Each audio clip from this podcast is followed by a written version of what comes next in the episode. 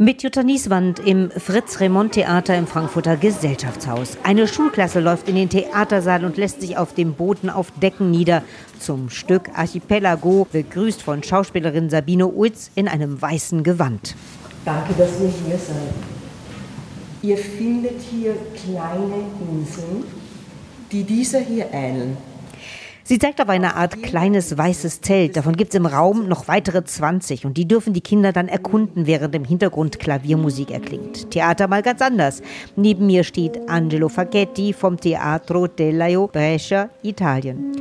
Was ist die Idee dahinter? What's the idea behind this? We want the children to be free to act, to say, to think without any conditions.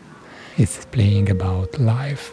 Es geht also darum, den Kindern ein freies Spiel über das Leben zu ermöglichen. Wer sich auf dieses Abenteuer einlassen möchte, kann das am Wochenende tun. Da wird dieses Stück noch mehrfach für Kinder aufgeführt, auch am Sonntag zum Familiensonntag. Kommen wir zu einer ganz anderen Art der Aufführung im Hofheimer Stadtarchiv. Das öffnet nämlich am kommenden Samstag zum bundesweiten Tag der Archive.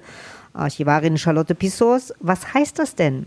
Am Tag der Archive bekommen Sie die Möglichkeit, in ja, unseren nicht öffentlichen Teil des Stadtarchivs zu sehen, in unsere heiligen Hallen, wo wir arbeiten und unsere Schätze aufbewahren. Alles am Samstag während der Führungen hier zu erkunden. Jutta Nieswand, Studio Rhein-Main.